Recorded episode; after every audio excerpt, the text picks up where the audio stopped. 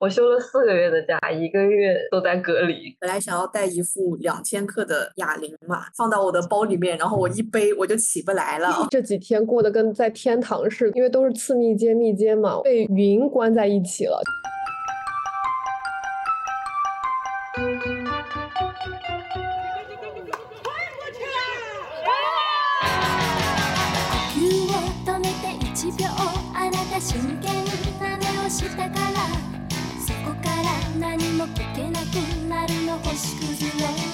Hello，大家好，欢迎来到这期的这球真棒，我是主播曲直九克拉。上一期呢，我们的内容是棒球少女眼中的雄狮少年，但确实没想到，正是因为有了上一次播客的录制，才引发了接下来的几个人的几段特别的经历。那接下来就请我们重磅嘉宾，就是从澳洲回来没几个月，给我们惹了不少事情的柏杨来讲一讲我们这期是怎么来的吧。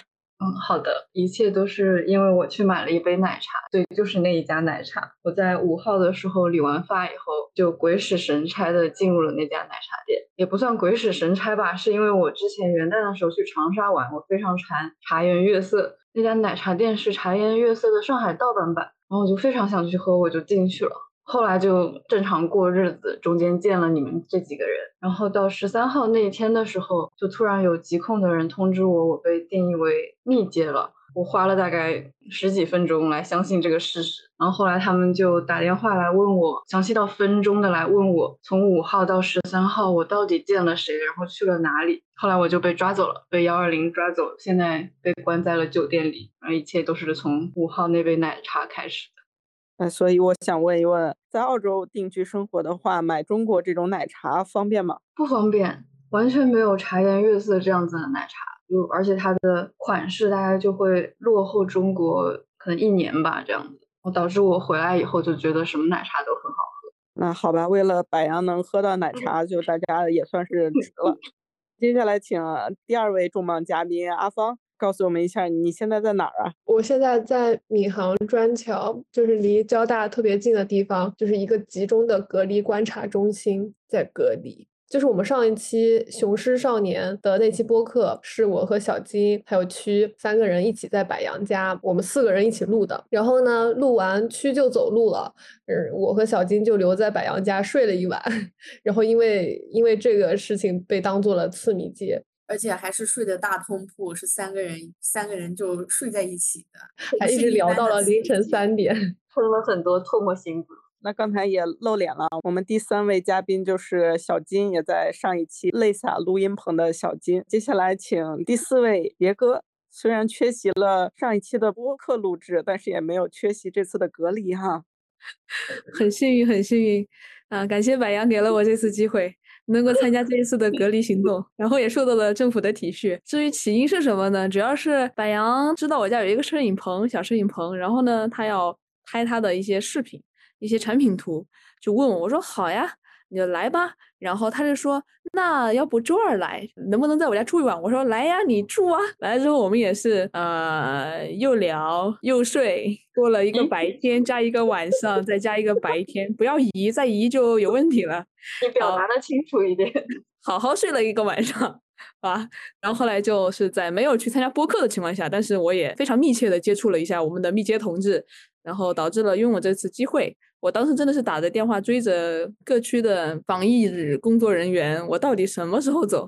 因为家在临港哎，反正后来就是安排我回家了。第二天之后，浦东的就打电话要把我带走，我就很开心啊！我就其实就一直在，我不知道为什么那么开心，然后就就被抓走了。哎，那杰哥不是也录了一个开箱视频吗？就是开的隔离的行李箱。那你给我们讲一讲，都带了哪些生活用品？我带了好多好多，就是我手手提着一个行李箱，而且这行李箱是那种大的行李箱，然后我还背了一个吉他，棒球的棒子是单独背的，然后里面除了生活用品、吉他、棒子，还有手套，还有棒球，这个是运动的，带了几本书，但是其实还没来得及看，最主要是我还带了相机，我还带了补光灯。你带补光灯是为了干啥？就我不仅带了补光灯，我还带了那种就是你知道影视化妆的那种可以画出疤痕的那种东西，我就觉得自己好玩儿。那补光灯它可以调出各种各样的颜色，因为时间太长了，我怕我无聊，就这样。但是因为昨天我们玩过剧本杀了，我其实有点怕自己把自己给吓着，所以可能不一定会用到。你差一点是不是就啥都没有带就是隔离？对，大概要无聊。但我有电脑应该也还可以。那柏杨都带了啥？就作为十一月回国，先经历了二十一天隔离，然后再次不放过自己。这个运气可以大概至少中彩票的话，可以中到五百万以上吧。反正我是一个有经验的人了，我之前酒店隔离两个礼拜，居家隔离一个礼拜，所以我知道什么东西是有用的。嗯，有一个口诀，就是所有能让你有事情干的东西和所有可以让你觉得开心的东西，就都带上。按我之前的经验，你在隔离的时候，你可能一开始的时候会，你就会觉得哦，我可以干一些嗯之前没有时间干的一些正经事了，什么提高自己啊、看书啊、学习什么东西啊。其实你可能这个劲儿可能只能保持个三四天吧，顶多了。然后你就开始想要干，你你就会有点疲惫，你就会只能干不正经的事情，你没有办法干正经的事情。我还会学跳舞啊什么，然后会写剧本杀，就这两个东西也很耗时。小金跟我们分享一下，你在凌晨的时候都打包了什么去隔离？我带了一个手套，然后一只打击手套，还有三个球：棒球、垒球、网球。但我觉得最实用的就是网球，然后还带了一条毛巾。想要甩毛巾，本来想要带一副两千克的哑铃嘛，放到我的包里面，然后我一背我就起不来了，我就 又把哑铃给拿出来。那那你网球最近在用吗？吗？没有人投诉你吗？我用网球没有人投诉，我就砸墙，然后或者是就是我左手嘛，因为我觉得两只手球感不一样，所以我就一直在用左手在玩球，高抛接球或者是砸那个墙，然后它弹过来，然后接一个地滚。阿芳有没有什么生活用品？你哪个很顺手？你幸好拿了的那种有吗？有有一个我我特别庆幸我拿了，就是我的小夜灯。这波不是广告，但是用的是我们自己品牌的一个小夜灯。因为它放在我家的时候已经成为我一个习惯吧，它又是三千 K 的，就是一种暖黄色的光，放在我床头之后，就是立马有一种建立起了一种熟悉的感觉，就让我很安心，特别庆幸我带了它。其他的我觉得好像没有什么特别必须了，我也拿了什么瑜伽垫、棒球棒、手套，还有棒球。我想起来一个特别必要的，嗯，就是耳塞。我第一次隔离的时候，外面有一个工地，然后就如果没有没有带那个耳塞，我真不知道怎么办了。它非常近，它就在马路对面，然后就白天晚上都会有声音，就是你有的时候就会运气不好遇到这种房间。那不是去，我问你，那你如果你隔离的话，你会带上啥呀？我其实都没有想到要带那么多，我都不知道原来洗衣液啊，然后浴液可能都没有。但我一直以为我可能在一个地方有网、有微信读书、有 B 站就能活，但可能看起来真的也是想简单了吧？嗯，不行，我我活不了。我是一个狗性格的人，就是像狗一样，我每天都需要出门遛。那你在澳大利亚隔离的时候肯定很痛苦吧？它其实不是硬隔离吧，就是你可以出去去超市啊，去。去市场，就外面没什么东西，就所有的商店啊什么都关了。你的朋友你也不能见你的朋友，就是你自己过日子。然后就一开始还挺开心的，因为你也是可以出去跑步啊干嘛的。后来你就会意识到，就人真的不能缺了朋友，就是人是社交动物，就必须得要经常聚聚会啊什么的，要不然你的精神状态真的会不好。我觉得这次对我来说，我我还挺能接受的，甚至跟杰哥一样，我我我我们俩觉得这几天过得跟在天堂似的，也是因为我觉得我们因为都是次密接密接嘛，我我们就是被云关在一起了，就是我们的 routine，我们的日常都是基本上一样的，所以我们还保持着正常的网上的交流啥的，所以我我感觉就是跟大家一起还就是云关在一起，还挺开心的。对，你们都已经像是精神支柱的一部分了的那种感觉。嗯，我想要实体的人，有有啊，至少 能摸得到，能抱得住。你有抱过谁吗？抱过很多啊，真是的。你在房间里面，你就一直就是一个人，感觉就跟世界就断了什么联系。接下来问了，哎，那你小金，你每天都，你每天的日常是啥？你给我们说说。我每天日常就是。工作，然后等着放饭，刷手机，下午的时候就开始瑜伽垫铺开，就开始跟着帕梅拉做一些运动了。白羊嘞？没啥正经事要做，因为我现在在休假。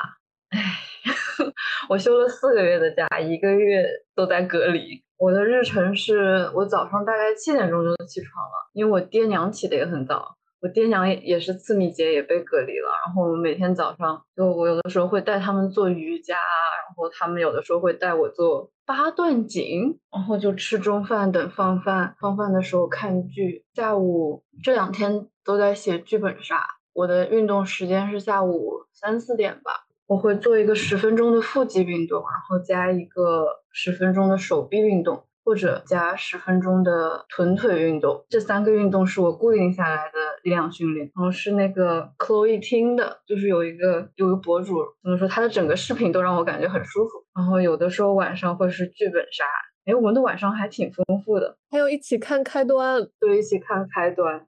剧本杀真的很好，剧本杀点赞。嗯，剧本杀也是我真的玩过的最好玩的剧本杀了。嗯，我们可以夸一波剧本杀。就柏杨，你作为澳洲知名城市设计师，怎么会写剧本杀？契机是什么？好像是两年前我回国的时候和你玩了几波密室，然后剧本杀，然后我们好像还聊起来，说我们万一要创业，我们可以干点什么？然后就说，哎，那开个剧本杀店也可以。然后我就说，哎，是不是可以写一个棒球主题的剧本杀？然后我就写出了一个第一版，然后就给大家内测了一下，因为懒不了了之了。然后正好这次隔离有一点有一点空，然后我就又把它改了一改，把它改的就把它的逻辑都合上了，然后故事也丰满了一些，然后就觉得嗯不错，感觉这个可以卖了，真的可以卖，我觉得真的真的我强烈安利大家一定要去玩，真的太好玩了。这这是一个四人变革本，然后我们玩的方式就是第一次在微信语音，第二次用腾讯会议。然后第一次给线索还是在群里发，然后第二次的腾讯会议已经是用 腾讯云文档 PPT 去给公共线索了。所以我们昨天时隔两年第二次玩，其实是四个人玩，四个人围观，再加一个柏杨导演，一个九人的会议 去进行了那个不到三小时的剧本杀。很大的好消息就是柏杨大文豪在写他的第二部了，这是一个恐怖本。希望可以把它写的恐怖一点啊！刚才扯的有点远，现在再扯回来啊！因为现在我们是一个隔离的状态，并且其实整个环境嘛也都是冬天，尤其是北方，在这种环境是打不了球的。也就正好让大家都再聊一下吧，居家的时候怎样做自我身体素质或者是球技方面的提升。那那请卷王杰哥先来。就是你知道卷王有时候是被说出来的，就本来有可能我不想练，就是人家都叫你卷完了，你还不练，你这个力就是进步那么小，还那不行啊，那可能就越来越卷了。我练的话没有太讲究什么东西，因为我觉得没有到某种特别专业的程度的话，就不用太抠。热身肯定会热身的，紧接着就是棒球，所以我就会去练习挥棒和挥毛巾。比如说是打棒挥十个，再加挥毛巾十次，这是一组。总共比如说我会做五组，然后就会接下来去做一些我其他之前学过的一些内内容的东西，比如说我会。挑选跆拳道里面的一些东西去做，或者是就是做体能，但其实我没有每天都在做，基本上都会尽量的让自己去做，因为东西只要写在那里了，我都不好意思去擦掉它。几乎每次在做之前，我都是不情愿的，但是写都写了，所以我就会去做，然后就去打勾，打了打了勾就会有一种成就感，这就是我逼自己的方式。但其实做完之后是很开心的，因为你毕竟是完成任务了。哎，我觉得这个很好，就跟阿芳先写一下一天都做什么似的。就说明你至少能看到有个量化的，你你自己做了多少。在这里，我我也安利一下咱们球队在使用的小打卡这个微信小程序。每次我打完卡，我也会看一下最近谁打卡了。然后当我连续打卡的时候，我也会有成就感。我就想到下一次别人刷到的时候，就会看到我连续几天打卡。刚才你们说不是要列那个列表吗？我觉得也是要看你的，看每个人的性格或者他做事的方法。我之前。一度计划列得很长，然后目标定得很高，我发现还不如每天少定一点，就定就你百分之百可以完成的那个量，不在于你每天练多少，而在于你有没有每天都坚持练。刚才小金也说他会用网球砸墙，我想起来我小学也都是这样，我买不到棒球，我都是用这这种方式去玩的。小金还有什么方法在居家训练吗？砸手套，我觉得还是很有必要的。因为砸手套就是我们垒球训练的时候砸手套，练习一个拨球啊、出球点。我觉得棒球其实也稍微也是可以的，就是要练那种拨球的那种感觉。最重要的还是就是甩那个毛巾，盯着一个点甩毛巾，然后自己录一个视频，然后自己看动作怎么样，自己期待是什么样子。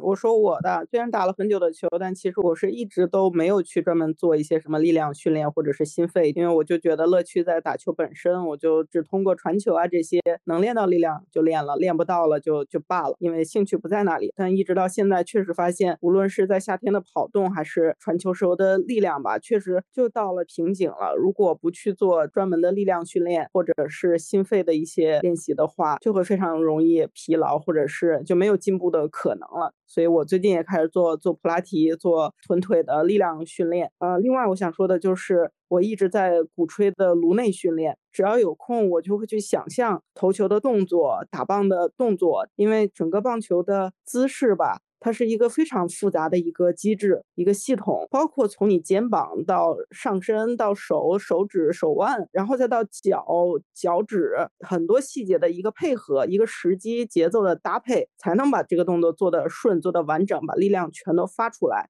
而这些。一方面是肌肉上的记忆和锻炼，另外一方面，我觉得啊会是大脑对身体的一个指挥。所以很多时候我们没有机会去做这些锻炼，我就会有空就去用脑子去想象。比如说我现在要做投球的训练，我就会去想我在做这个动作的时候，我整个肩膀是从哪里到哪里，然后再去加上我在肩膀动的时候，我在手在怎么动。然后第二个我想推荐的是冥想，但我觉得在场上的注意力的集中是非常重要的。它可以帮助你第一时间去做出反应。我现在会觉得，如果我能长期的进行冥想的训练，能让我自己控制自己的注意力，不要在打击区的时候走了神，突然想到了我今天吃了什么，或者是工作上的一件事情，而是真的把注意力集中在投手的手和手套的时候，我觉得是会帮助到自己的发挥的。怎么会在打击打击 对呀打击区里面想今天吃什么？吃什么不会想，但真的会突然脑子会走神到一个其他的事情上，可能是平时不断的去习习惯这种多任务的一个管理，养成了这种不好的习惯吧。我在站在那里准备打的时候，你猜我想的是什么？我想的是，嗯，我打出去，我要万一打了一个本垒打，它会怎么飞？就就会想象自己等一会儿的高光的瞬间，就一一直在想，哇，打到那里，或者打到那里，或者打到那里。在隔离中的第一次录制，我们进行了两小时的播客录制，接下来就是五个小时的八卦时间，并且我们也忘记了给这期播客进行收尾，所以呢，我们赶在了隔离解除的前一天晚上，再次进行了线上连线，然后补充了一些我们想聊的话题，也看一看七天之后大家又是一个怎样的不一样的状态。我想问一下大家的隔离期间这十四天的心情曲线。嗯，我也想说，我觉得我们第一次录制的时候，我那时候是达到了巅峰，就是还是天堂那一会儿。嗯，然后就是最近几天，就是录完吧，那一天开始后面就不大对劲了，我就开始已经成低谷了。我我甚至因为工作的事情还哭了，因为就是春节放假了，工厂都揪不到人，你知道吗？然后就是压力很大。嗯，对，我我自己的体会，因为我隔离两次了，就是一般到第二周。是你的情绪，所有的悲伤啊，或者就一般都是这种负面情绪会无限被放大。可能生理反应吧，因为你人是需要社交的，是需要在社会上 跑动的。那很多欲望啊什么，在这里面都被压抑了。然后自己虽然有股劲儿，你你的理智是在控制着你自己，还是要积极向上。但是你的潜意识已经，它其实是受不了这个委屈的。昨天的时候，因为我快要放出去了，我感觉好一点。今天我觉得我的 emo 情绪到达了顶峰。刚才得知我出去以后还要居家隔离七天以后，我整个人都不好了，我就直接躺平了。就为什么？Why？Why me？Why me？而且就是有一种脱离感，因为这个东西是，就是你在这个体制里面，你在这个国家政策之下，你是没有任何的选择的，就很无力，就是你只能做出这一份牺牲。